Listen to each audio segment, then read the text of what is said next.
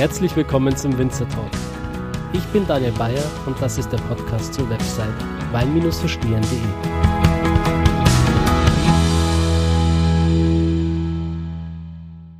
Herzlich willkommen zu dieser Folge des Winzer Talks. Heute habe ich einen ganz besonderen Gast für euch, nämlich Nikolaus Weber vom Margaretenhof aus Eil. Das Weingut liegt an der Saar und Nikolaus Weber ist jetzt bereits die fünfte Generation, die hier am Werke ist und die rund 23 Hektar Rebfläche bewirtschaftet. In seinen jungen Jahren hat Nikolaus Weber bereits im zarten Alter von nur 19 Jahren sein erstes Weinevent auf die Füße gestellt und veranstaltet nun seit ein paar Jahren regelmäßig das Genussfestival Wein und Beiz, das sehr, sehr gut ankommt, bei dem ich auch schon selbst war und einige neue Jungwinzer kennenlernen durfte, die auch schon mit dem Podcast waren. Wie zum Beispiel die Viktoria Lergenmüller aus der Pfalz oder auch das Weingut Hochfranzen. Die habe ich damals alle bei diesem Genussfestival kennengelernt. Das Schöne an Nico ist, dass er nicht nur frischen Wind in das Weingut reinbringt und viele neue innovative Ideen ausprobiert, sondern auch an der Tradition und Geschichte des Weinbaus anknüpft. So hat er sich beispielsweise zum Ziel gesetzt, die autochtone Rebsorte Elbling, die zu einer der ältesten Rebsorten in Deutschland überhaupt gehört, wieder zu mehr Ansehen zu verhelfen und einen Elbling mit besonderem Anspruch an einer hohen Qualität zu erzeugen. Die Flagships des Weinguts sind natürlich ganz klar der Riesling von der Eiler Cup, einer der absolut besten Lagen hier an der Saar, aber auch die verschiedenen Burgundersorten, die er Gott sei Dank, da er einige Rebflächen an der Obermosel hat, mit sehr, sehr großem Erfolg vinifizieren kann. An der Obermosel hat man ja diese Muschelkalkböden, die wirklich für ein ja fast beinahe burgundisches Terroir sorgen.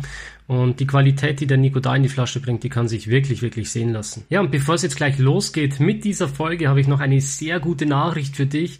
Und zwar wird es am 22. Mai um 19 Uhr wieder eine Weinprobe geben und dieses Mal mit genau diesem Winzer, nämlich mit Nikolaus Weber vom Margaretenhof.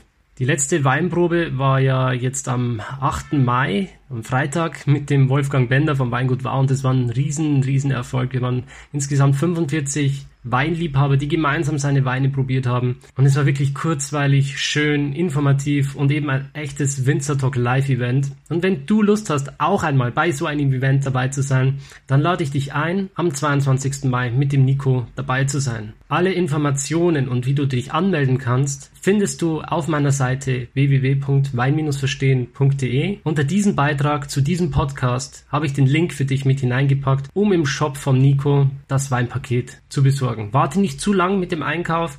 Es liegen jetzt äh, circa zwei Wochen dazwischen. Wenn du in der Woche vom 11. bis zum 17. bestellst, ist es überhaupt kein Problem. Und Später dann ab dem 18., 19. versuchen wir dann einfach eine gemeinsame Lösung zu finden, wenn du es nicht rechtzeitig schaffst zu bestellen. Außerdem findest du den Link zum Weinpaket in den Show Notes und kannst dir somit auch dieses Weinregistrationspaket bestellen. Ja, das soll es an dieser Stelle mit den einleitenden Worten gewesen sein. Ich wünsche euch jetzt ganz viel Spaß mit dieser Folge und wir hören uns zum Schluss nochmal.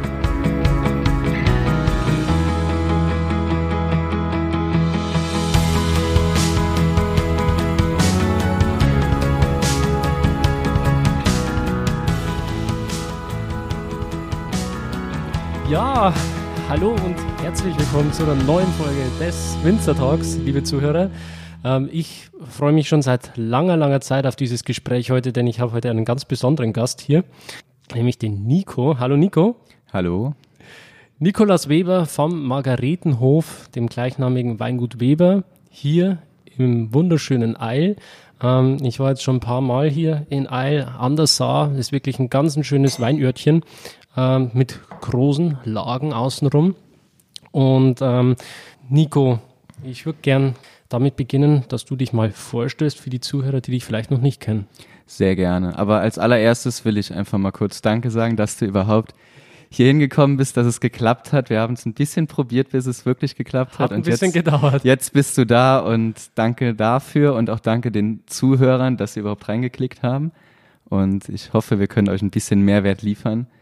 Und ja, zu mir, zu meiner Person, wie Daniel gesagt hat, ich bin Nikolas Weber, bin der Junior vom Margaretenhof in Eil, bin 23 Jahre alt und habe jetzt vor sechs Wochen meinen Abschluss in Geisenheim gemacht, also einen Bachelorabschluss und stehe jetzt kurz vor der Übernahme beziehungsweise dem Einstieg in den Margaretenhof.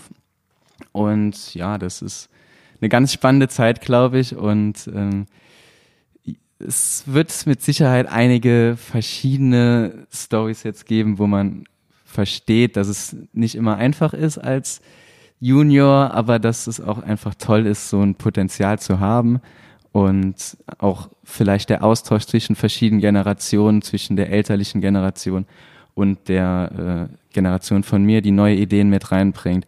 Das ist, glaube ich, schon was, was sehr spannend sein kann, auch für die Zukunft und darüber können wir jetzt gerne ein bisschen quatschen. Ja, wir haben uns ja vor einigen Wochen jetzt schon mal getroffen auf deinem legendären Weinfest Wein und Beiz. Ähm, auch nochmal herzlichen Dank dafür, dass ich da dabei sein durfte.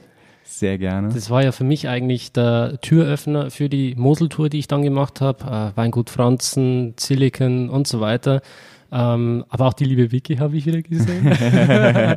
liebe Grüße an die Vicky. Grüße gehen raus, die ist mittlerweile Mutter, wenn oh, der Podcast erscheint. Das können wir jetzt schon mal sagen. das ist sehr gut. Genau, ähm, Winzer bekommen Nachwuchs, ist immer gut. Das ist super, ja. Also das heißt, die nächste Generation ist schon mehr oder weniger in den Startlöchern. Genau.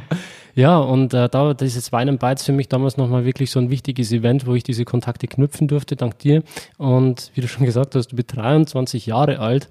Und ähm, ich ziehe jetzt gerade mal meinen äh, Hut vor dir, das kann sich der Zuhörer schön vorstellen jetzt, weil ich finde, das ist eine enorme Leistung in dem Alter und das ist, glaube ich, schon das zweite Weinfestival genau, gewesen. Genau, das zweite Wein and Bites war das. Also das heißt, du hast mit 21, 22 schon angefangen mit der Planung, das zu machen? Genau, also generell kann man eigentlich sagen, bei uns im Weingut ist es uns sehr wichtig, dass wir den Leuten ein bisschen Emotionen hinter dem Weintrinken auch vermitteln und dass gerade auch junge Leute so abgeholt werden, dass sie auch bei uns auf dem Weingut eine schöne Zeit verbringen. Und so haben meine Eltern schon damit angefangen, viele Events zu machen und ich wurde dann auch so ein bisschen da reingeboren quasi und da reingeschmissen. Und mein allererstes Event habe ich tatsächlich mit 19 gemacht. Uh. Das äh, war eine Bottles and Beach Party, hieß die. Das heißt, äh, das Gelände von Wine and Bites wurde komplett mit äh, Sand geflutet. Also mehrere Tonnen Strandsand und äh, so hat dann die erste Beachparty damals stattgefunden. Das Konzept war so, es wurden komplett nur Flaschen verkauft, also Bottles and Beach. Und das war eigentlich ab dem ersten Mal schon mega Erfolg. Es war jetzt schon das dritte Mal, hat stattgefunden. Und ja, so war eigentlich mein Start in die ganze Event-Geschichte. Relativ früh. Und ja, mit Wine and Bites haben wir dann gedacht, wir machen nochmal was ganz anderes mit vielen Gastwinzern aus verschiedenen Regionen, um einfach auch den den Gästen, die da sind, ein bisschen zu vermitteln, was Deutschland eigentlich kann. Und Jungwinzer vor allem. Gerade die Jungwinzer, genau. Mhm. Das ist halt das Schöne, wie viel Drive mittlerweile in der Weinbranche steckt und wie viel gerade passiert. Und das einfach auch hier den Leuten aus der Nachbarschaft, aus der Umgebung, aus der Umgebung zu zeigen, ist, finde ich, was ganz Spannendes. Und das dann nochmal als Genussfestival zu kombinieren mit Foodtrucks und Streetfood-Geschichten, war einfach was, was sehr spannend ist und was auch Gott sei Dank sehr gut ankommt. Ja, und du hattest auch sehr, sehr geile vegane Foodtrucks zu meiner großen was Freude. Für dich, ja. Gott sei Dank. Absolut. Ja, und äh, wie hast du die äh, Winzer ausgesucht für das Event? Diese jungen Winzer, konntest du die schon oder? Ähm, gute Frage. Also das sowohl als auch ganz wichtig, das wurde mir auch im Nachhinein noch von Winzerseite, aber auch von äh, den Gästen gesagt, war eigentlich so, dass es auch auf der persönlichen Ebene miteinander harmoniert. Also dass die Stimmung unter den Winzern gut sein wird. Und das war es Gott sei Dank auch. Und viele sind Freunde von mir gewesen. Einige sind vielleicht auch so Tipps gewesen, die mir dann Freunde gegeben haben. Und ja, wichtig war halt eine schöne Mischung aus so jedem Anbaugebiet, das interessant ist, jemand dabei zu haben. Und so lief das dann und das lief ganz ordentlich, würde genau. ich sagen. Vielleicht willst du schon mal das Datum droppen, wann die nächste Stadt Gerne, gerne. Also das, der 27.06.2020 wird das nächste Mal sein. Du bist auch wieder herzlich eingeladen, Daniel. Gerne. da freut sich jemand.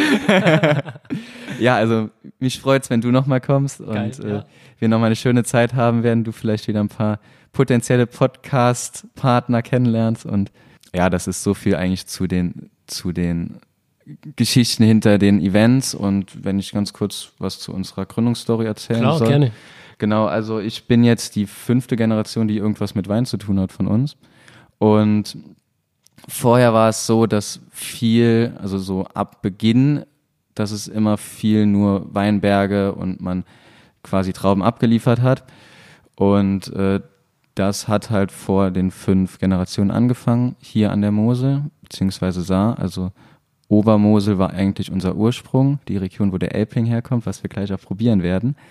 Und ähm, ja, da kamen damals meine Groß Großeltern hin und haben einen Gemischtwarenbetrieb gehabt. Das heißt, es waren Weinberge, es war Kunstdüngerhandel, es war ähm, ein Lebensmittelhandel, es war alles Mögliche im Prinzip. Und das ging eigentlich bis zu der Generation von meinem Vater soweit. Und der hat dann irgendwann gesagt, ja, ähm, Mensch, das ist ja alles schön und gut, aber es wäre halt auch schön, mit dem Wein einfach sein Geld zu verdienen und zu sehen, wie die Menschen einfach Spaß da mit dem Produkt haben. Und so hat mein Vater angefangen, aus den damals 2,5 Hektar Wein mehr Weinberge zu pachten, zu kaufen und so weiter und hat dann das Weingut Margaretenhof, wie es heute heißt, so richtig erst ins Leben gerufen mit Flaschenweinverkauf. Wie viele Hektar habt ihr heute? Heute haben wir 23 Hektar. Oh. Also plus minus mal 10 quasi. Ja. Mit einigen Steilen, also die ganzen Saallagen sind halt steil und äh, ja, da lässt sich nicht so einfach dran arbeiten wie jetzt bei kompletten Flachlagen, aber mhm. ja, also es ist eine Größe, mit der man echt was anfangen kann und das macht mega viel Spaß auch, weil man halt noch zwar so jeden Stock kennt, aber es halt eine Größe ist, wo man auch im Keller was hat, mit dem man einfach verschiedene Spielereien noch manchmal machen kann, was wir nachher noch sehen werden. Mhm. Gut, jetzt haben wir so einen kleinen historischen Abriss gekriegt von deinem Weingut nochmal. Genau. Vielleicht gehen wir nochmal kurz in die kürzlich vergangene Vergangenheit. Gerne, ja, das machen wir jetzt auch. Und zwar, äh, genau, Vater übernimmt's, Vater macht's äh, weiter, treibt's voran und ähm, 2000 durften wir dann den Winzerverein in Eil kaufen. Das ist das Gebäude, wo wir uns jetzt gerade aufhalten, ein altehrwürdiges Gebäude, was schon seinen Charme hat mit einer riesigen Decke, wo man dann die Bretterbalken sieht und so weiter, wo viele Veranstaltungen mittlerweile wöchentlich stattfinden, also Geburtstage, Hochzeiten und so weiter. Mhm. Und ähm, dadurch war das halt so ein bisschen nochmal ein Sprungbrett quasi. Wir haben sehr viel Rebfläche auch dadurch in Eil dazu bekommen und wir konnten dann den Riesling und die Saar erschließen. Und äh, das war extrem spannend für uns einfach nochmal mit dem König der Rebsorten eigentlich dann zu arbeiten, weil vorher konnten wir nicht mit Riesling arbeiten, Elbling. weil wir nur an der Obermose unterwegs waren. Genau, Elbling hieß es damals und heißt es auch immer noch. Und ähm, ja, dann im Jahr 2010, was ganz Spannendes, war es dann soweit, dass mein Vater mit ein paar anderen Weingütern zusammen als Partnerweingüter eine Weinbar in der Allianz Arena äh, gemacht hat. Das heißt, seit 2010 sind wir in der Allianz Arena tätig mit unseren Weinen, mittlerweile als einziges deutsches Weingut. Und ähm, so konnten wir halt eben einfach nochmal den Münchner Markt extrem erschließen und sind jetzt sogar daran, so eine kleine Start-up-Weinbar in München aufzumachen. Im Moment ist sie in einem Container tatsächlich. Geil. Also die gibt's schon. Das ist Wie heißt die? Die Weinbar in Anlehnung zu der Weinbar in der Allianz Arena, die heißt auch die Weinbar, also Aha. ganz einfacher Name im Prinzip. Das ist, ähm, wie gesagt, eine Containerweinbar, also so ein Schiffscontainer, wo es unsere Weine im Moment gibt. Und das ist im Werksviertel. Vielleicht sagt den Münchnern das Werksviertel was. Das ist so ein sehr aufstrebendes neues Viertel, wo früher die Funny-Werke drin waren. Und das gehört komplett einem Freund von meinem Vater. Und er hat gesagt, er will einfach mit uns zusammen da auch unsere Weine haben, die Weinbar dorthin bringen. Und da wird dann auch in einer festen Location die Weinbar dann stattfinden innerhalb der nächsten zwei Jahre. Und darauf freuen wir uns sehr. Und ja, das ist eigentlich alles, wie es jetzt ist. Wir konnten jetzt noch den Vertrag in der Allianz Arena nochmal verlängern. Für fünf Jahre sind wir nochmal Teil des FC Bayern München. Und ja, München ist einfach auch ein tolles Pflaster. Bist du Fan? Ja, im Prinzip äh, mit den Bayern schneller aufgewachsen. Geil. Dementsprechend nochmal toller, wenn man Fan ist und äh, das ist einfach was ganz Besonderes, da im Stadion zu sein mit seinen Weinen, also nicht nur als Fan, sondern auch zum Arbeiten. Das hat schon echt Also nicht, nicht mit dem klassischen Hefeweizen, sondern mit dem Wein. Genau, also es ist halt in der VIP-Loge, also das ist nicht für jedermann leider, dass er hingehen kann. Es sind dann nur die 106 Logen, die Zugriff haben, plus der VIP-Bereich.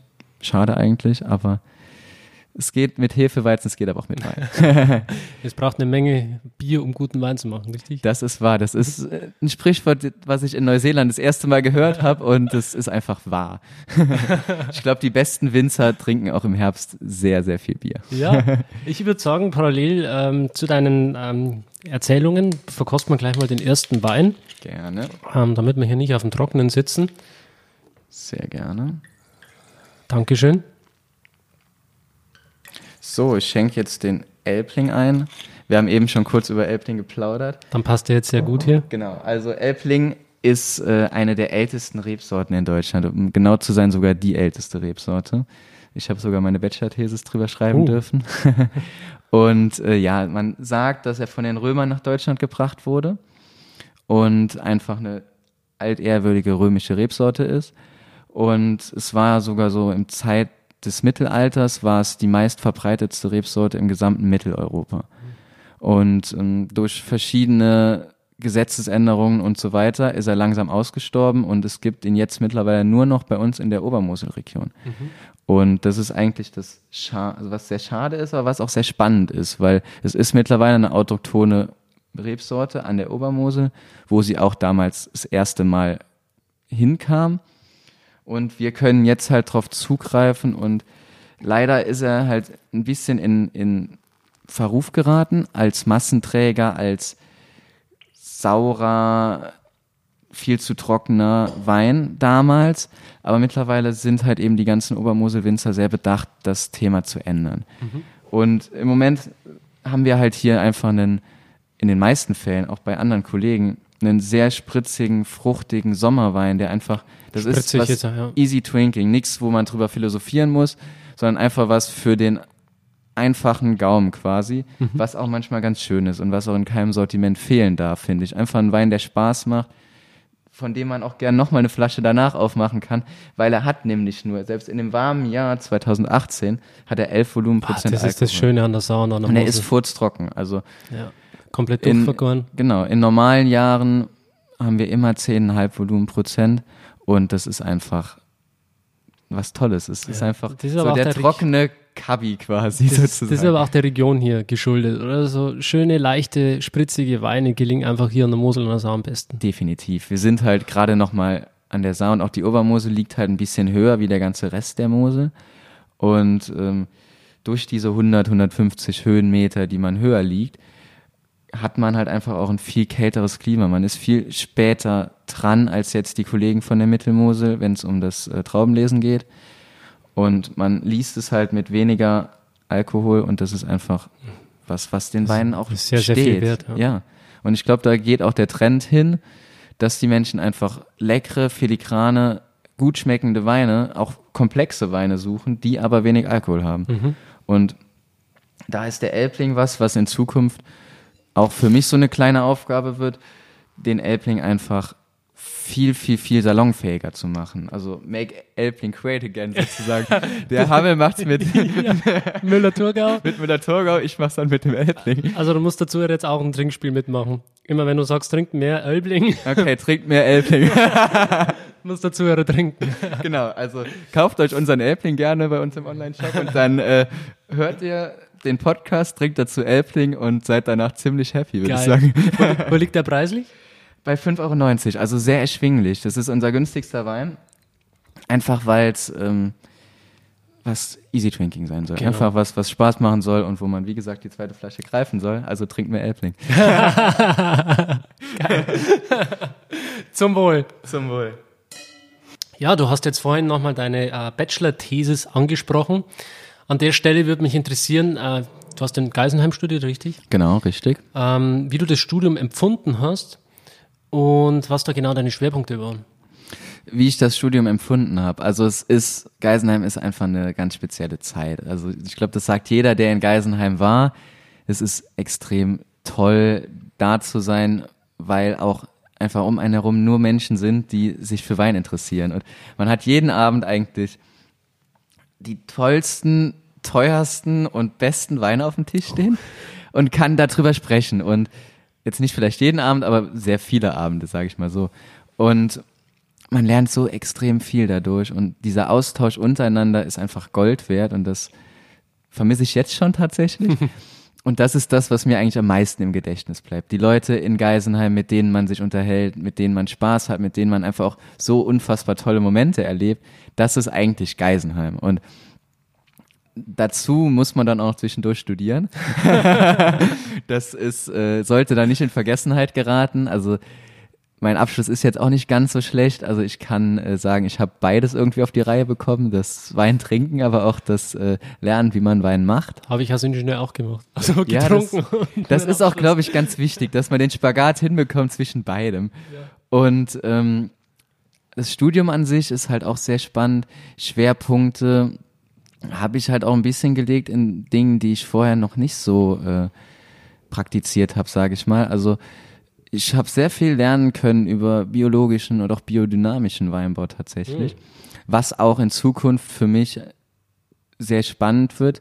Ich glaube nicht, dass wir irgendwann komplett zertifiziert für irgendwas wären, weil, wir, weil ich gerade auch einfach der Meinung bin, dass es so ein ganzheitliches Ding sein soll. Also man sollte es irgendwie ganzheitlich betrachten und versuchen, den Weinberg, in dem man gerade ist, auch zu verstehen so ein bisschen und ja. zu schauen, ist es jetzt richtig, in einem einfachen Jahr biologisch zu handeln, alles gut. Wenn man jetzt aber ein schweres Jahr hat und man steigert dadurch die Überfahrten zum Beispiel so extrem oder man hat einfach solche Pilzprobleme im Prinzip, dann wird es schwierig, biologisch zu arbeiten, gerade im Steilhang. Es kriegen Menschen hin, also wir haben super tolle Weingüter, die es biologisch, biodynamisch im Steilhang hinbekommen. Aber ich bin der Meinung, wenn man es ganzheitlich betrachtet, ist es nochmal extrem schön für die Qualität. Also die Qualität sollte im Vordergrund stehen und nicht das Dogma, biologisch oder biodynamisch zu sein. Und das wird so ein bisschen meine Philosophie in Zukunft werden. Was bedeutet für dich ganzheitlich? Was spielt da für dich alles mit rein? Im Prinzip den Aspekt von den Präparaten einsetzen im biodynamischen bis auch, wenn es sein muss, auch Pestizide zu spritzen, sage ich ganz ehrlich. Also einfach, auch wenn vielleicht viele es jetzt nicht gerne hören, aber das, da muss man auch offen drüber reden, weil wenn man so handeln will, dass man einen gesunden Stock hat, dann geht es in manchen Jahren wie 2016 sehr schwierig. Und dann habe ich lieber die Möglichkeit, noch auf Dinge, die den konventionellen Weinbau, also der, die konventionell sind, darauf zurückzugreifen, als dass ich mir jetzt dem Dogma, ich bin biologisch, hm. dann. Äh, ist, ist ja auch nicht immer alles rosig, wenn du sagst, du spritzt mit Kupfer, dann hast du Schwermetall im Boden. Das ist es halt. Und das ist halt was, das kann man machen, aber auch nur bis zu einem gewissen Punkt. Mhm. Und die, diese Kupferschwermetalle lassen sich nicht wirklich abreichern, die reichern sich an. Und wenn man das über Jahre, Jahre, Jahre, Jahre, Jahre macht, dann werden die Generationen nach uns mit Sicherheit nicht dankbar sein darüber. Und das ist dann auch nicht biologisch. Und gerade auch im letzten Podcast hat glaube ich, der äh, Kollege Groß mhm, ja. auch nochmal angesprochen, wie es dann ist äh, mit den Dogmen und es ist tatsächlich eine Sache, die einfach sehr wichtig ist. Was, was hältst du von Piwi-Sorten? Glaubst du, das ist eine mögliche Lösung? Ich selbst bin eigentlich ein Fan von Piwi-Sorten. Also wir selbst haben es jetzt noch nicht im Anbau. Es wird sich mit Sicherheit die nächsten Jahre ändern.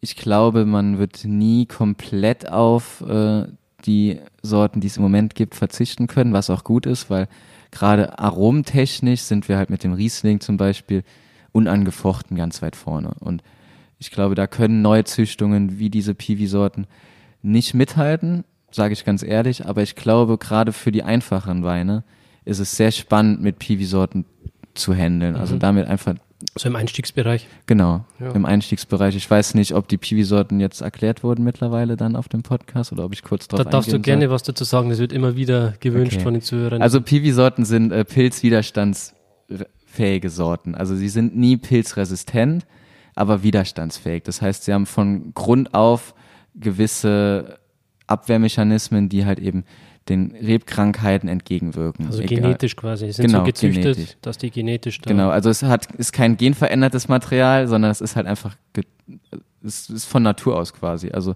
man hat viel ausgelesen und die besten Rebstöcke dann quasi auf den Markt gebracht. Mhm. Und so ist es halt dem, dem Winzer möglich, mit viel weniger Aufwand, mit viel weniger Spritzmittel, mit viel weniger Überfahrten und so weiter, den Weinberg zu behandeln.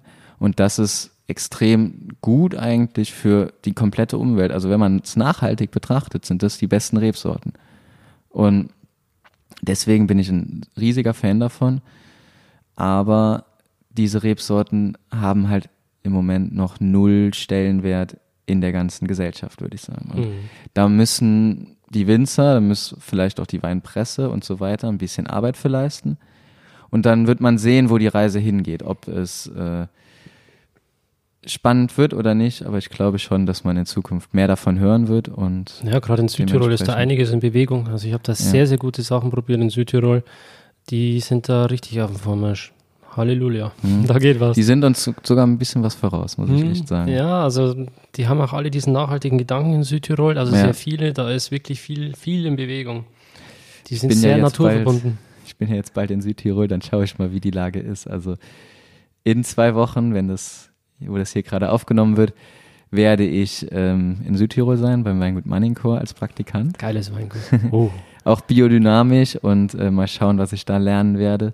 Und äh, das ganze Traveling Winemaker Thema ist eigentlich total spannend, so dieser Traveling Winemaker Lifestyle, den man, in dem man manchmal so ein bisschen reinschnuppern kann, wenn man so Praktikumszeiten in anderen Weingütern verbringt. Ich war in Neuseeland, was super spannend war. Ich habe in Deutschland jetzt verschiedene Weingüter gesehen, in der Pfalz, an der Nahe, in Rheinhessen. Zum Beispiel. In der Pfalz Weingut Friedrich Becker, super Rotweinweingut, deswegen werden wir später auch noch einen Spätburgunder. Dann ähm, in Rheinhessen Weingut Karl May, Blutsbruder, vielleicht sagt das was. Auch äh, super tolle Jungs, die beiden Brüder machen das ganz, ganz cool, also äh, Fritz und Peter. Und in, an der Nahe war es Weingut Hexamer, auch ein cooles Weingut, sehr viel gelernt, weil es auch eine meiner ersten Stationen waren. Und da, also eigentlich hat er mich sehr geprägt, was so äh, meine Weinleidenschaft angeht. ja, und jetzt Südtirol, danach geht's nach Südafrika Wann? im Herbst dann. Also wenn in Südafrika Herbst ist, Januar bis April Bin wahrscheinlich. ich leider schon wieder weg. Schade. Okay. Also by the way, ihr dürft mich gerne fragen, wie ich es gefunden habt danach. Einfach über Instagram anschreiben. Wie heißt dein Account? Äh, Nico Weber 7. Genau, also Ja. ihr hört es. Fleißig mal abonnieren. fragen, wenn ihr und- wollt. und mal Oder über Margaretenhof. Genau, Genau. also Ja, Okay. ähm, ich würde sagen, wir probieren mal den nächsten Wein. Genau, ganz kurz äh, zum Elbling, was mir auch noch wichtig ist, was ich eben noch nicht gesagt habe. Also ich habe ja erzählt, ich will mich ein bisschen mehr dem Elbling verschreiben und auch so ein bisschen den Qualitätsanspruch vom Elbling ein bisschen nach vorne bringen. Also Trinkt mir Albling. trinkt mehr Elbling, definitiv.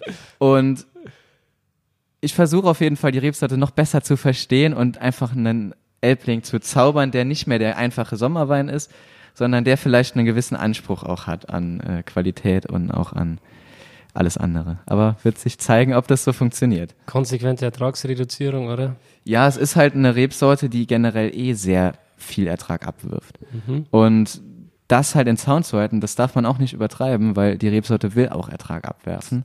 Aber man muss es durch Trauben halbieren zum Beispiel, kann man das ganz gut in den Griff bekommen und so einfach der Qualität hinzuwirken und der Masse ein bisschen entgegenzuwirken. Mhm. Ja. Und dann klassisch ausbauen, oder? Genau, Edelstahl- klassisch ausbauen im Edelstahl. Vielleicht auch was anderes. Ich habe da ein paar Ideen im Ach, da Kopf. kommen wir noch aber, dazu. Äh, du bist da sehr das, kreativ äh, auf dem. Ja, also gerade was Behältnisse angeht, kann man ja schon sehr viel spielen mittlerweile. Ja. Und da schauen wir mal, was passieren wird. Ja. Aber ich will noch nicht zu viel verraten. Nee, das, da steigen wir nochmal richtig tief jetzt dann ein, weil du hast mich damals bei Wein Bites schon überzeugt. Mit deinem Orange Wein. Aber dazu später mehr. Dazu später mehr. Genau. Jetzt gehen wir erstmal zum Riesling. genau. Wir haben Riesling GL Eiler Feinherb im Glas. Jetzt haben wir, jetzt sind wir an der Saar. Wir sind von der Mosel weg, die Obermosel, also Elbling an der Obermosel, habe ich eben schon gesagt. Und da sind wir nochmal so bei, in dem Thema, wo wir vom Margaretenhof extrem stolz drauf sind. Wir haben Rebflächen an der Obermosel, das heißt Muschelkalk, kalkige Böden, ähnlich wie im Burgund. Und da können wir halt eben im Flachen auch meistens oder im leichten Seitenhang und so weiter, können wir dann Burgundersorten und Elbling anbauen. mit einer ganz anderen Charakteristik, wie die Saarweine sind. Und das ist total cool, auf beide Facetten zurückgreifen zu können. Also den Muschelkalkboden an der Obermosel, den Obermosel-Stil und dann den Saar-Stil, den wir jetzt im Glas haben. Und das ist halt, wie eben schon gesagt, typisch Saar. Einfach, man riecht rein und hat so diese Schiefermineralik sogar schon in der Nase. Göttlich. Es ist extrem viel, also es hat extrem viel Saft, finde ich, diese GL, also GL steht für Gold Line oder für große Lage. Mhm. Das kann sich der Trinker dann selbst aussuchen. Früher hießen sie bei uns Gold Line. Aber es kommt aus der großen Lage Eiler Cup und äh, es sind halt immer die besten Weine aus der Eiler Cup, wo GL draufsteht bei uns. Es hat ein sehr langes Hefelager, die ganze Zeit auf der Vollhefe gelegen. Deswegen halt ein, eine sehr präsente Frucht, einen schönen Schmelz, eine Mineralik, die da ist. Es ist halt einfach toll. Also mir macht Spaß. Mir, mir kommt ein Wort in den äh, Sinn, wenn ich diesen Wein verkoste und am Gaumen habe. Das ist Swavery. Kennst du das? Nein. Das Jetzt kommt aus Amerika. Das ist so die Mischung aus Sweet and Salty. Und das ist einfach eine verdammt geile Geschmackskombination, äh, Kombination, weil du quasi süß und salzig miteinander kombinierst. Und das hat der Wein. Swavery. Das stimmt. Das geil. ist, jetzt wo du es sagst, es ist geil. Ja. Weil wenn du dann so über die äh, Lippen nochmal drüber leckst und so das Süße nochmal hast, aber auch das Salzige gleichzeitig. Genau, es bleibt mega lange im Mund. Es ist, es hat einen extrem langen Abgang. Swavery. Ja. Ich habe was gelernt. Geil. Hashtag Swavery. Aber das ist das Schöne an den Saarrieslingen. Dieses, gerade wenn sie feinherb ausgebaut sind, man hat eine Säure, man hat eine Süße und diese mineralische Salzigkeit. Und das ist einfach unique, also einzigartig. Mhm. Und das gibt's, glaube ich, auch nur.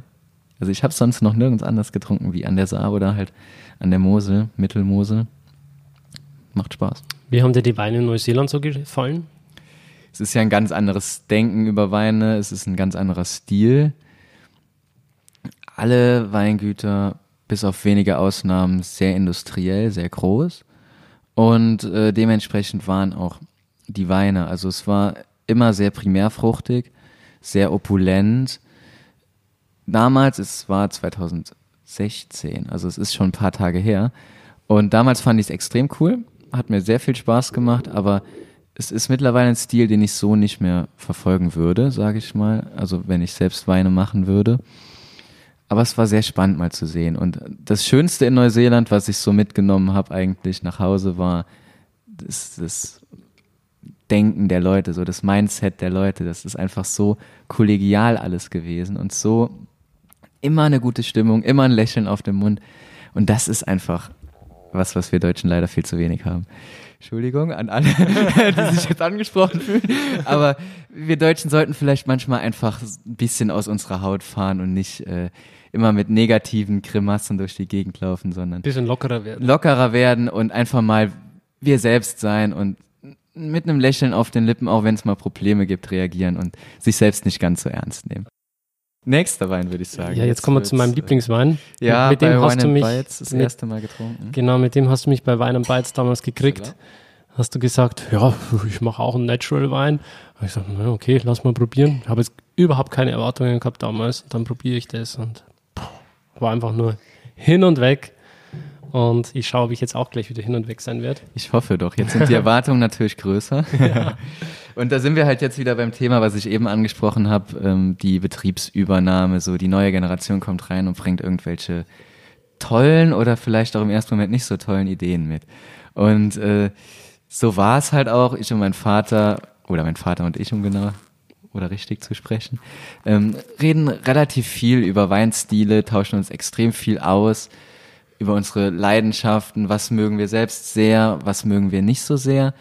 Und unter anderem bei den Praktikumsbetrieben, wo ich vorher war, durfte ich halt eben das Natural Wine Thema immer mal wieder ein bisschen kennenlernen. Dann gibt's in Österreich so ein paar Pioniere, die es auch sehr gut machen.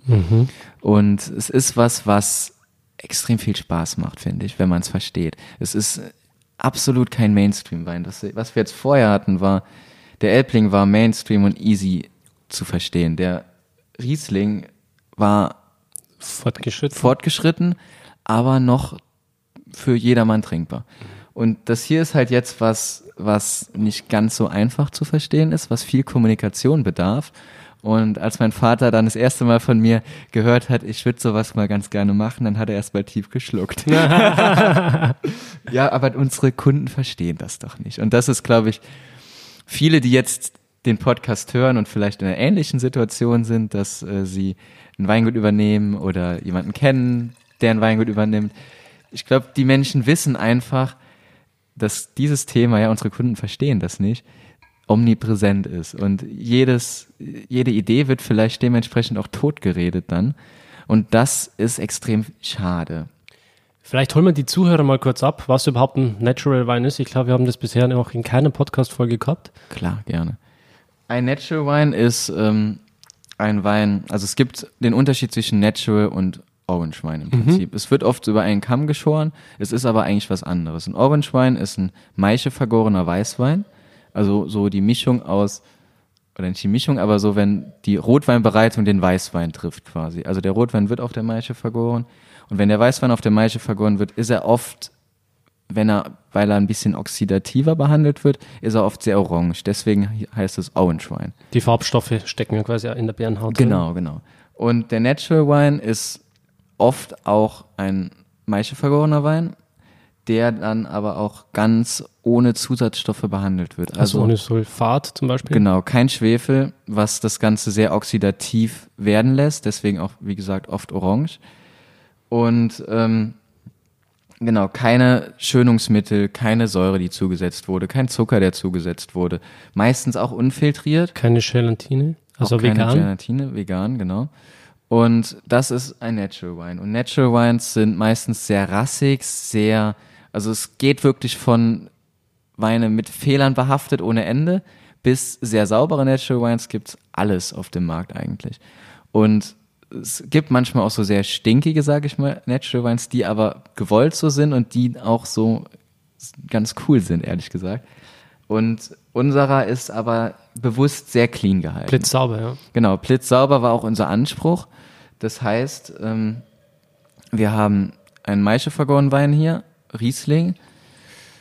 Das war halt, Jahrgang 2018 war halt auch einfach schön, dass man sehr saubere Trauben hatte, wenig Botrytis und das ist halt eben die Grundvoraussetzung. Man braucht ein komplett sauberes Lesegut, um diese biologische, mikrobiologische Stabilität zu haben. Weil ja keine Stabilisatoren reinkommen. Das heißt, komplett sauberes Lesegut auf der Maische vergoren. Dadurch kommt diese, wenn man es trinkt, diese Struktur, dieses, dieses Tanningerüst, wie wenn man eben auf einen Kern beißt oder auf, auf einer Weintraubenschale beißt. Und das ist was, was diesen Wein einfach haltbar macht und was diesen Wein so spannend macht, weil er ein ganz anderes Mundgefühl hat. Ein Mundgefühl von einem Rotwein eigentlich. Mhm. Dazu in der Nase sehr rosig, würde ich behaupten, wie so Rosenwasser, was so Riesling-typisch ist. Das sind die Terpene, um es wissenschaftlich auszudrücken, die das Ganze so schmecken lassen, die in der Traubenschale gelöst sind und halt eben dann in den Saft, in den Wein, auch gerade wenn Alkohol entsteht, dann ausgelaugt werden. Mhm. Genau, und so haben wir unseren blitzsauberen Orange Wine so sauber ist er geworden, weil wir sehr reduktiv gearbeitet haben, also immer versucht haben, dass er wenig Sauerstoffkontakt bekommt.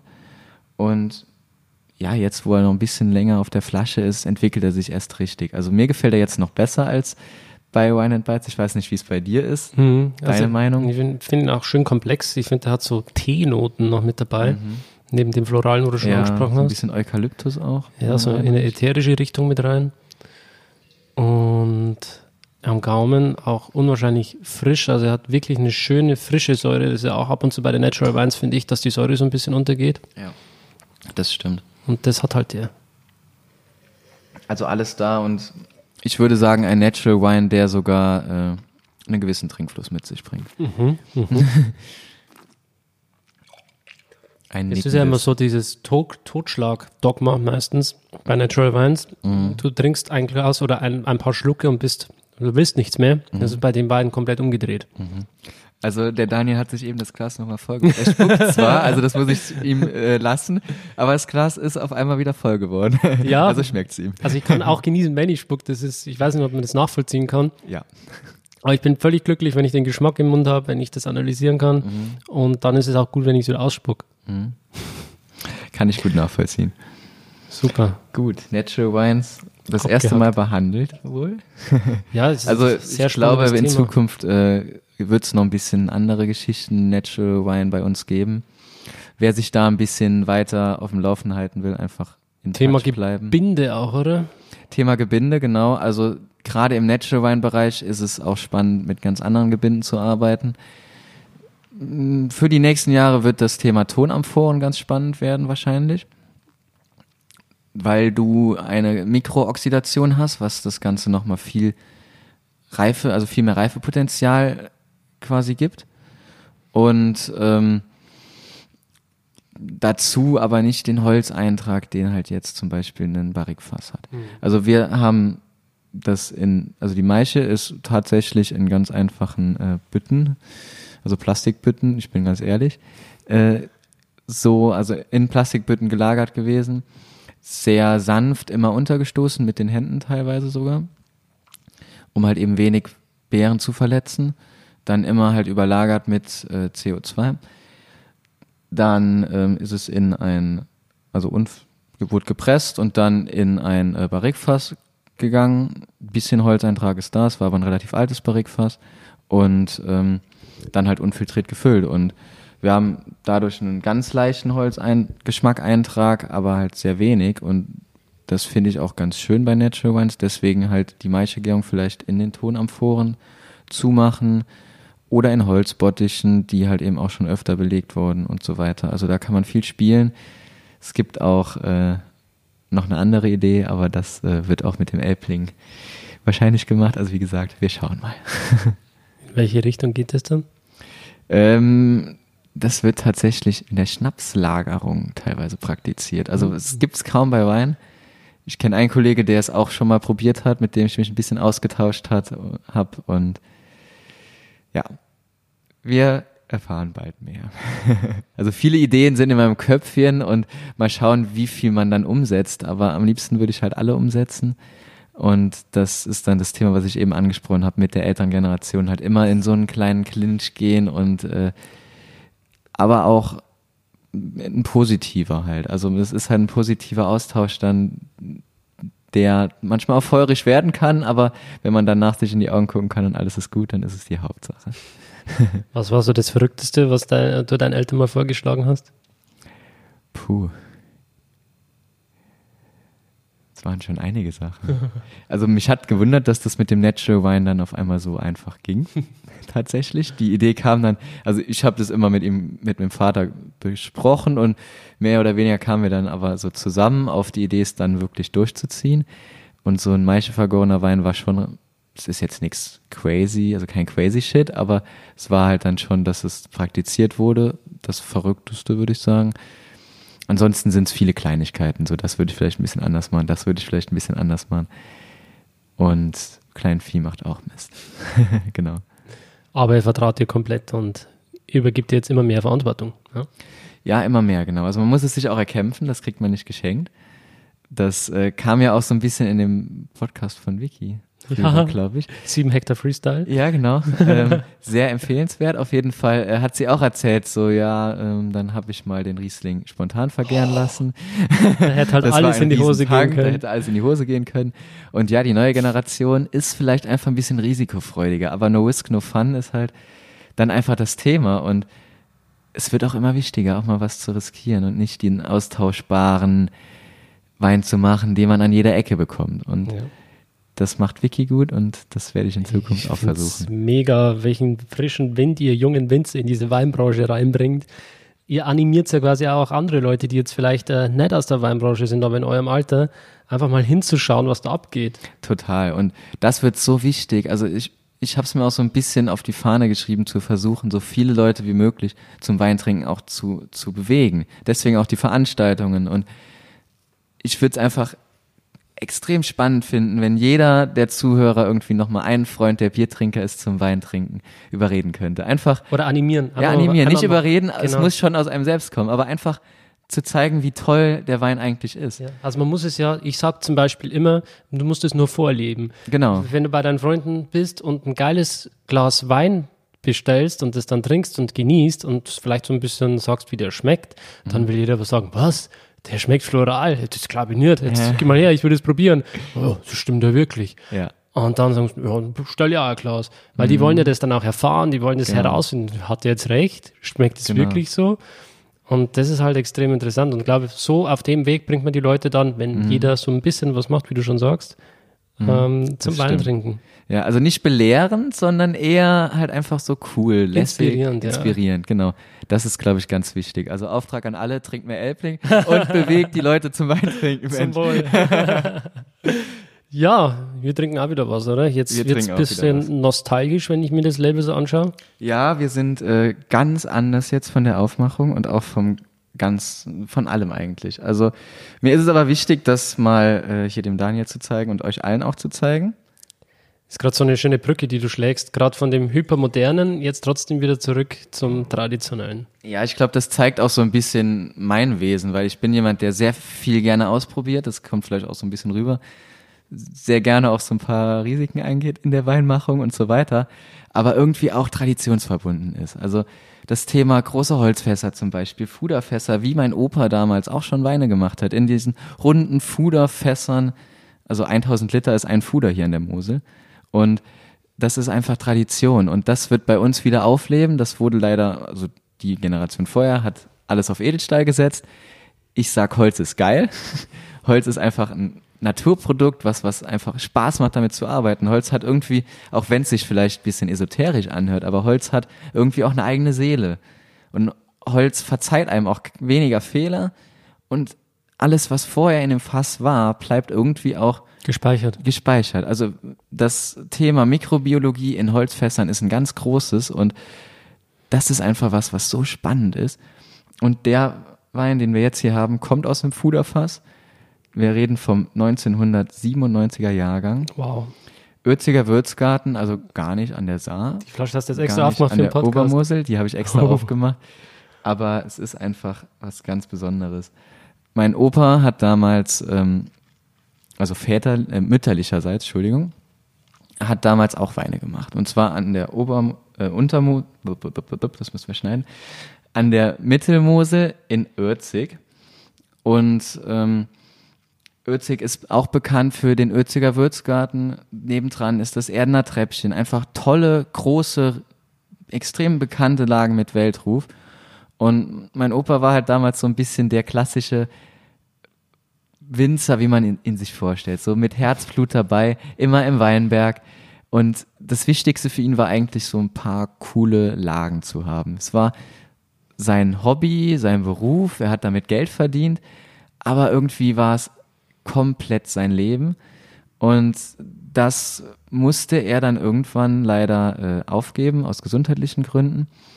Und für mich ist es so eine gewisse Aufgabe, das in Zukunft wieder zu reanimieren. Die Lagen sind noch in Familienbesitz und ich werde definitiv in Zukunft, auch wenn es eine Stunde Weg ist, werde ich definitiv dort Weinberge bewirtschaften und definitiv auch irgendwann meinen ersten Ötziger Würzgarten machen.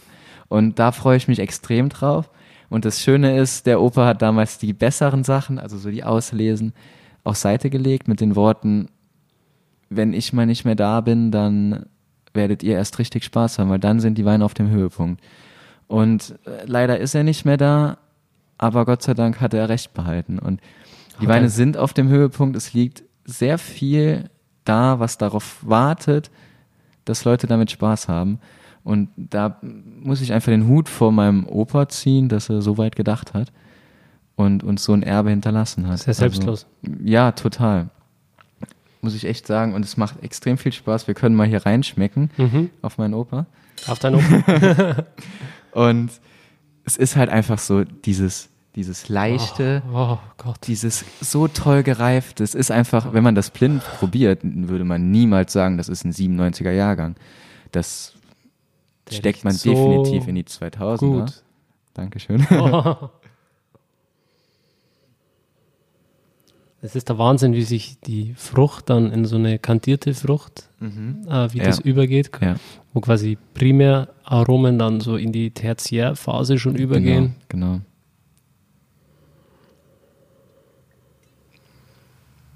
Das ist wirklich so, so kandierte Aprikosen habe ich in der Nase. Mhm. Und da wieder die Schiefernote natürlich. Genau, dieses, dieses typische Moselschiefer-Thema. Das ist einfach unaustauschbar. Und ich glaube, es gibt auch so viele Moselwinzer, die so unterschätzt worden sind damals, die so tolle Dinge produziert haben.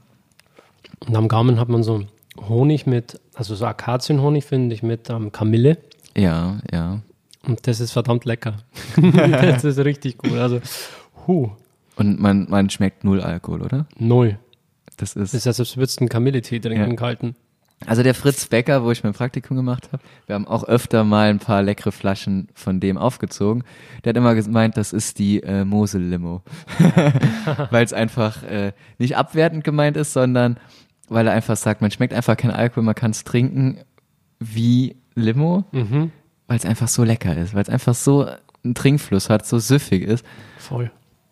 Also es ist irgendwie was Besonderes. Und da kann man den Wein jetzt bei euch am Weingut noch kaufen. Jawohl, also es, wie gesagt, es gibt für den Zweck wurde es zurückgelegt und man kann es bei uns auf dem Weingut kaufen, man kann es auch online kaufen.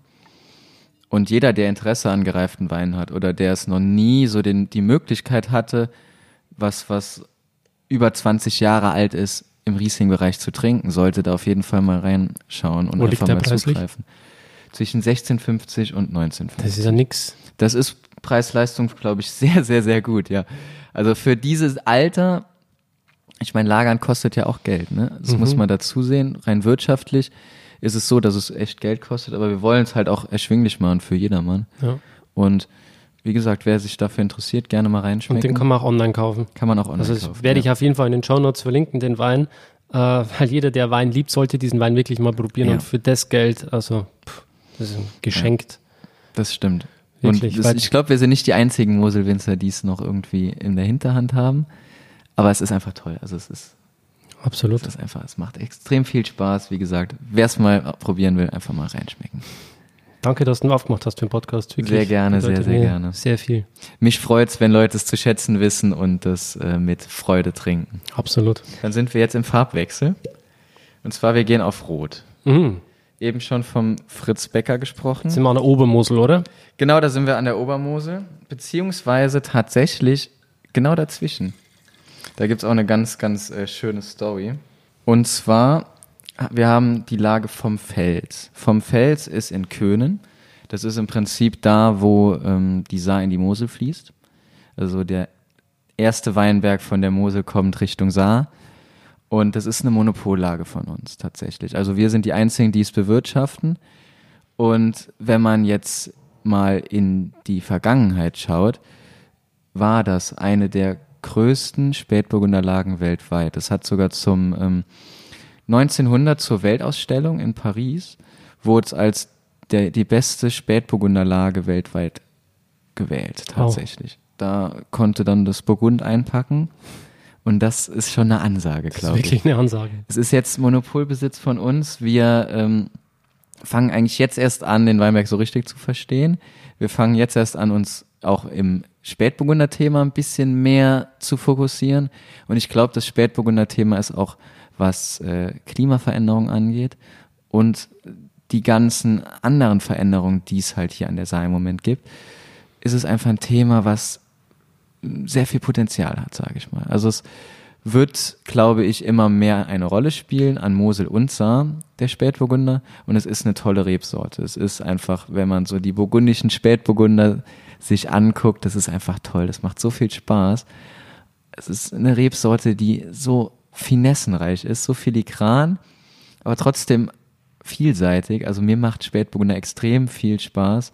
Und ich freue mich da auch in Zukunft nochmal eine Schippe draufzulegen, sage ich mal. Also wir haben jetzt, wie gesagt, vom Fels, das ist äh, jetzt ein, eine Fassprobe, ist noch im Barrique, 2018er Jahrgang und äh, soll mal einen kleinen Einblick geben, was wir in Zukunft vorhaben und wo vielleicht die Reise irgendwann mal hingehen soll. Das ist aber jetzt nicht nur Spätburgunder, oder? Das ist nur Spätburgunder. Ah, weil Cuvée draufsteht. Äh, Cuvée aus verschiedenen Einzelparzellen Ah. in diesem vom Feld, also in der Lage vom Fels. Okay. Genau. Also zum Wohl. Zum Wohl. Wir haben halt eine schöne Spätburgunder Frucht, rote Früchte, aber nicht zu fruchtig. Man hat dieses leichte Holz im Hintergrund, mhm. was aber nicht dominierend ist. Und es braucht noch Zeit im Moment. Also es ist, wie gesagt, eine Fassprobe. Es wird sich, glaube ich, noch ein bisschen besser einbinden alles. Aber es zeigt schon mal das, was, äh, was es zeigen soll. Und es war dieser Hitzesommer 2018? Ja, eigentlich ein sehr schöner Sommer für Spätburgunder auch. Mhm. Also wir waren damit eigentlich sehr glücklich. Gerade auch ein bisschen trockenere Jahre ist für Rotwein vielleicht auch gar nicht schlecht, weil es einfach positiver Stress für die Reben ist wenn es nicht zu extrem wird natürlich. Und äh, gerade für Rotweine ist das dann immer sehr positiv. Und mal schauen, was, was es bringt, was die Zeit bringt. Und ja, wenn wir gerade bei der Zeit sind, wenn der Podcast erscheint, dann ist wieder die Diskussion, wie war denn jetzt der Jahrgang 2019? da wollen dann immer alle eine Meinung dazu haben. Ähm, in deinem Fall ist es jetzt eine Prognose. Mhm. Glaubst du, du kannst vielleicht schon ein bisschen was sagen, abschätzen, wie sich der Jahrgang jetzt so präsentiert, wie er sich vielleicht entwickelt und wo die Reise hingehen könnte? Prognosen sind immer schwierig. Also wenn es erscheint, ist es ja schon zu spät. Das heißt, egal was ich sage, es stimmt wahrscheinlich nicht. also mal sehr bewusst, dass ich weiß, dass ich wahrscheinlich jetzt Quatsch sagen werde. Ähm, wir haben 2019 auch mit der Trockenheit zu kämpfen. Wir selbst haben mit Frost und auch äh, Sonnenbrand zu kämpfen. Die 40 Grad, die es geworden sind hier, also wir waren hier teilweise auch, der war, Entschuldigung, äh, mit der warmste Punkt in Deutschland.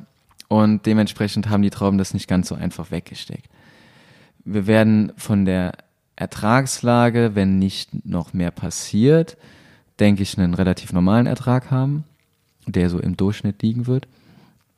Und qualitativ sind halt die Wochen ab jetzt die entscheidendsten eigentlich. Also was jetzt draußen hängt, ist viel später reif, also in der Reifestadium viel später als das Jahr 2018, was äh, schon mal sehr erfreulich ist, weil ich auch der Meinung bin, gerade im Riesling-Bereich ist die Zeit am Stock extrem wichtig. Und wenn jetzt noch ein trockener Witterungsverlauf sein wird und nicht mehr so viel Regen, wenig Botrytis-Probleme, dann glaube ich, dass auch 2019 ein sehr, sehr, sehr spannendes Jahr wird. Aber es kann genauso gut sein, dass es jetzt, äh, wenn es sehr viel regnen wird, dass wir einen problematischen Herbst werden, haben werden und es ganz anders sein wird. Also das liegt nicht in meiner Hand, leider.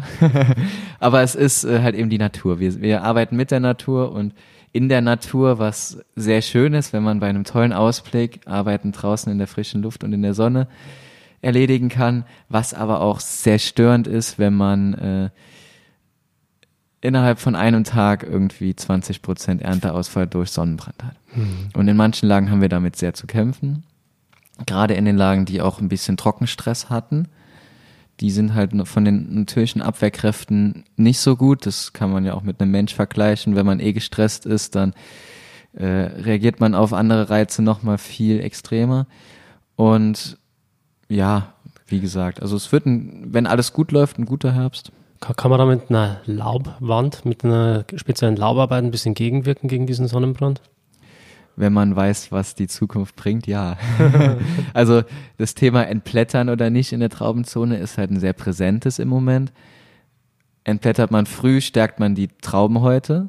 Heißt, das kann man mit einem Mensch auch vergleichen eigentlich. Also wer oft in die Sonne geht, bekommt weniger Sonnenbrand später, weil die Haut abgehärtet ist. So ist es auch bei den Trauben eigentlich. Also wenn sie immer stetem Sonneneinstrahlung eigentlich ein, ausgesetzt wurden, dann passiert weniger. Allerdings, wenn man kurz vor dieser extremen Hitze entblättert, dann ist es halt so, wie wenn jemand, der kreidepleich ist, in die Sonne geht und direkt einen Sonnenbrand hat. Also man weiß halt nie genau, was bringen die nächsten Wochen so. Wenn man gar nicht entblättert, hat man mehr Schatten. Man hat eine schlechtere Durchlüftung, was man eigentlich nicht unbedingt haben will. Hat aber halt auch keine abgehärteten Trauben heute. Das heißt, wenn Sonne drauf fällt, ist es auch verbrannt. Hm. Also es ist halt immer schwierig. Es ist immer ein schmaler Grat. Wir selbst haben früh entblättert, hatten relativ harte Trauben heute, aber auch mit Sonnenbrand zu kämpfen. Jawohl. so, jetzt haben wir fast eine Stunde. Das ja. ist eigentlich eine schöne Zeit, um langsam den Sack zuzumachen. Sehr gerne. Ähm, ich halte dich für einen sehr, sehr ähm, aufgeschlossenen, intelligenten jungen Mann, der äh, nach vorne prischt und ähm, in der Weinwelt noch richtig was reißen wird. Da bin ich überzeugt davon. Und deshalb habe ich jetzt noch eine Frage an dich. Und zwar, wenn du dich jetzt mal kurz so ein bisschen rauszoomst und die Welt so von oben betrachtest, beziehungsweise auch gerade Deutschland, Österreich, Schweiz vielleicht so ein bisschen, ähm, was denkst du, braucht die Weinbranche momentan so am allermeisten? Was braucht die Weinbranche am allermeisten? Im Prinzip jemand, der, finde ich, sehr unkompliziert einem jungen Publikum zeigt, dass Wein cool ist was aber auch im Moment am Kommen ist, muss man sagen. Also viele junge Menschen machen das und das finde ich super. Ich finde, das braucht die Welt definitiv noch mehr. Und ansonsten glaube ich, ist die Weinwelt aber gerade auf einem sehr guten Weg. Also die ganzen jungen Winzer, die die Weingüter übernommen haben oder selbst Weingüter gegründet haben aus dem Nichts, machen einen super Job und ich glaube, was sowas angeht, braucht man einfach nur einen langen Atem. Man muss äh, dranbleiben an den Themen, so wie du es auch gemacht hast mit deinem Podcast. Und ähm, ja, noch mehr Präsenz vielleicht in diesen Themen, die, die, wie soll ich sagen, halt eben, die Weinbranche ist irgendwie eine verstaubte Branche die jetzt langsam abgeklopft wird und das noch mehr, also noch mehr Podcaster vielleicht, noch mehr Blogger, noch mehr Instagram-Pages, die Spaß machen und so weiter, um einfach diesen Hype, den es in anderen Branchen vielleicht gibt, auch auf die Weinbranche zu übertragen. Geil. Ja, geil, das, dass du das, das sagst. Das wäre cool. Sowas, sowas würde ich echt cool finden und ich glaube, dann schafft man es auch, so einen gewissen, auch wenn Hype nicht immer cool ist, aber so einen gewissen Hype auch zu produzieren. Momentum auch mal zu Momentum erschaffen. aufzubauen, genau. Momentum ist vielleicht besser als Hype, weil, mhm. weil ein Momentum, auf dem man aufbauen kann. Und genau. das würde ich mir wünschen. Da will ich ein Teil davon sein in Zukunft. Und das wird jetzt auch in Zukunft angegriffen. Vielleicht bis das es draußen ist, sieht man, dass sich schon einiges getan hat. Cool, das war jetzt der Startschuss. Das war jetzt sozusagen der Startschuss, genau. Super. Nico, es hat mich wirklich sehr, sehr gefreut, dass du da mit dem Podcast dabei warst. Vielen Dank nochmal, dass ich dabei sein durfte. Hast du vielleicht noch etwas, was du loswerden möchtest? Abschließende Worte an die Zuhörer? Definitiv trinkt mehr Elbling. Definitiv ähm, die Saar, aber auch die Obermosel ist eine super spannende Region. Ich weiß, du hast sie schon sehr gut behandelt, aber es ist einfach auch was, was toll ist und wo ich mich drüber freue, dass es auch so im Aufwind gerade ist. Leute, trinkt einfach Saarwein, Obermoselwein, Elbling. Traut euch an gereifte Sachen dran, wenn ich so sehe, was wir probiert haben. Traut euch auch an Natural Wines dran. Seid einfach experimentierfreudig. Mein äh, Lieblingshashtag, was bis jetzt auch nur von mir benutzt wird, ist Trinken ist Bildung. Und als in der Weinbranche ist es so, viel trinken nicht um voll zu werden, sondern einfach um sich weiterzubilden, um einfach seinen Gaumen zu schulen. Das ist so wichtig. Leute, macht es. Ich mache es auch und das ist einfach was, was Spaß macht. Wenn ich immer so Weinproben gebe, also das ist auch was, was ich anbiete. Und mhm. die Leute fragen mich immer, wie kann ich denn besser werden? Wie kann ich besser verkosten? Wie kann ich besser Aromen erkennen und so weiter? Mhm. Sage ich immer, Learning by Drinking. Ja, genau. Trinken ist Bildung. genau. Das ja, das ist einfach so. Ist genau so es gibt schlimmere Bildungsmaßnahmen äh, als Wein zu trinken, glaube ich. Mein Onkel hat immer gesagt, wenn du der Rebsorte verstehen willst, dann trinken wir tausend Flaschen von der Rebsorte. Das ist eine Ansage. Das ist eine krass. ich habe irgendwann aufgehört zu zählen, aber nachdem ich jetzt seit ich 15 bin, äh, im Geschäft bin, okay. könnten schon ein paar Fläschchen Riesling sein. Das kann sein, ja. Mittlerweile. Ja, und dann sieht man mal, wie facettenreich viele Rebsorten ja, wirklich man, man darf sich dabei nicht einschüchtern lassen. Ich nee. finde mir dieses Wort Weinkenner so abgedroschen. Wer mhm. ist denn bitte heutzutage ein Weinkenner? Wer kennt denn alle Sorten? Wer kennt denn alle Weinbauregionen? Das stimmt. Das ist auch das Thema, das, die, das ganze Weinthema ist vielleicht auch zu, eine zu große Eintrittsschwelle für den Otto-Normalmensch. Man, als Weinkenner nimmt man sich immer raus, der tolle, große, der alles schon getrunken hat zu sein und der, der der alles weiß und alle, die es nicht so wissen oder getrunken haben, sind dann die, die Vollopfer oder was. Also das, ja. sowas, sowas finde ich immer so schade. Das ist halt schon wieder ein Dogma für genau, sich. Entweder genau. du bist Weinkenner oder ja, was sonst? Oder er. Oder, oder halt eben einfach jemand, der sagt, hey, das schmeckt mir. Und das ist einfach das Allerwichtigste. Viele trauen sich noch nicht mal zu sagen in der Weinprobe, hey, das ist lecker. Ja. Und das, das finde ich so schlimm. Anstatt dass man sagt, das ist lecker, das schmeckt mir und ich bin da auch stolz drauf, macht man sich immer so ein bisschen klein und sagt, ja, aber äh, äh, äh das, das, das ist ja sehr delikat. und möchte sich dann ganz toll ausdrücken. Es, es ist einfach was Einfaches auch, Wein zu trinken teilweise. Ja. Man kann sagen, das schmeckt mir. Klar. und dann hat man als, als ganz normaler Mensch schon viel gesagt. Das sagen ja selbst so lebende Legenden wie Roman Niewodniczanski von, von Wolksem. Ja. Ah, klar darfst du sagen, dass der lecker ist. Das Natürlich. ist der Inbegriff von dem leckeren Wein ja. im Kabinett. Ja, und das, das soll's ja auch. Und dafür machen wir ja auch Weine, damit es getrunken wird. Ja, und das wertet den Wein nicht ab. Nein, im Gegenteil. Es ist nicht respektlos. Ja. Es ist nicht ausgeschämt oder mhm. wird dem Wein nicht gerecht, sondern genau das wird dem Wein gerecht, weil wir machen Wein, damit er gut schmeckt. Genau das ist es. Und äh, um das geht's. Um das geht's. Und ich habe lieber jemand, der zu mir sagt, der Wein ist lecker, als jemand, der sagt, ach, das ist aber äh, sehr spannend.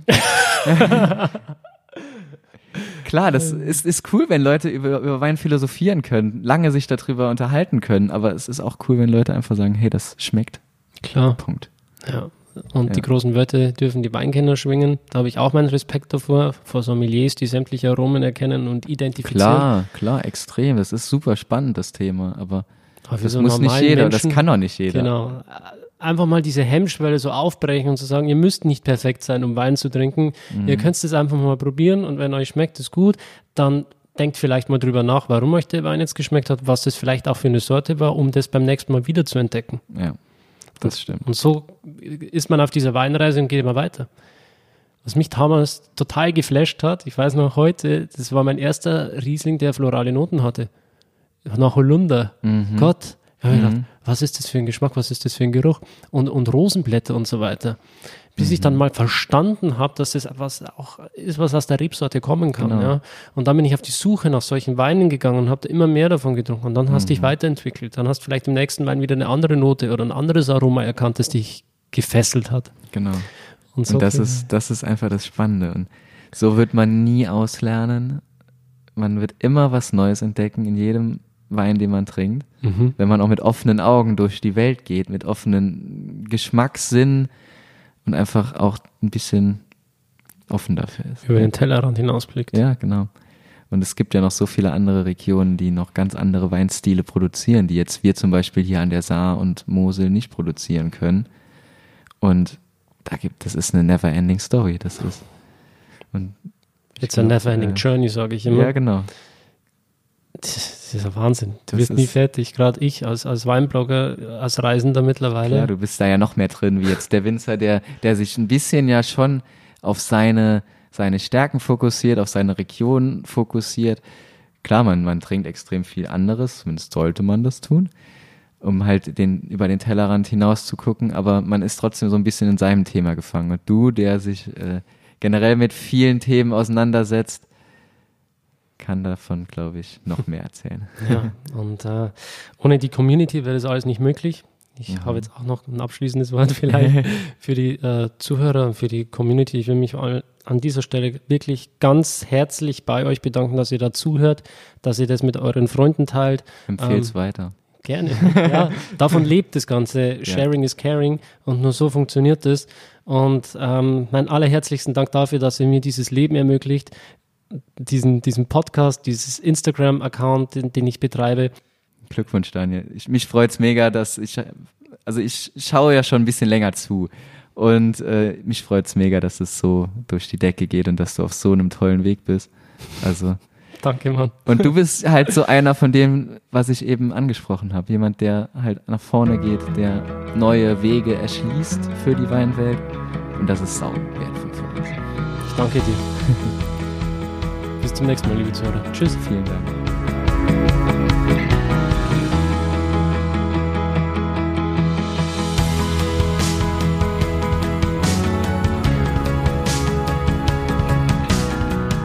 So, da sind wir wieder. Ich hoffe, euch hat die Folge genauso gut gefallen wie mir. Das Schöne ist einfach mit dem Nico, dass ich da wirklich ganz locker reden kann. Wir schwingen komplett auf der gleichen Wellenlänge. Nicht nur was den Wein betrifft, sondern auch so verschiedene Themen des Lebens. Wir haben so ähnliche Grundwerte und Einstellungen. Und ja, das hat bei uns schon immer sehr gut gepasst, sodass sich wirklich auch eine äh, Freundschaft entwickelt hat jetzt übers letzte Jahr. Wir haben uns gemeinsam von unserer Reise berichtet durch Südafrika, durch Südtirol, wo ich ihn auch besucht habe am Weingut Manningchor. Und vielleicht hast du es festgestellt, aber die Aufnahme der Folge liegt ja schon ein bisschen zurück im letzten Jahr. Es hat aber der Folge überhaupt keinen Abbruch getan, denn ja, die Themen, über die wir gesprochen haben, sind absolut zeitlos. Und wenn du auf dem Laufenden sein möchtest und vielleicht erfahren möchtest, wie es dem Nico momentan so geht und was gerade bei ihm alles auf dem Weingut abgeht, ja, dann gibt's natürlich die Winzer Talk Live-Verkostung am 22. Mai 2020. Die einfachste Möglichkeit, um immer brandaktuell informiert zu sein, ist für dich einfach das Abonnement meines Newsletters Geh am besten jetzt auf weinverstehen.de, klicke auf den Punkt Newsletter, Anmeldung und trag dich da einfach für den Newsletter ein. Dann wirst du immer ganz automatisch informiert, sobald neue Weinproben anstehen. Ansonsten wünsche ich dir noch einen richtig schönen Tag, gönn dir ein gutes Glas Wein und leg die Füße hoch in dieser spannenden Zeit, in der wir gerade leben. Ich werde es genauso tun. Ich schenke mir jetzt ein Glas vom Margaretenhof ein und schwelg noch ein bisschen in, in Erinnerung. Bis zum nächsten Mal. Dein Daniel. Tschüss. Schön, dass du dabei warst. Wenn dir dieser Podcast gefallen hat, dann bewerte mich auf iTunes. Wenn du Fragen hast oder mehr Informationen zum Thema Wein suchst, dann schau auf meiner Website wein-verstehen.de vorbei. Bis zum nächsten Mal.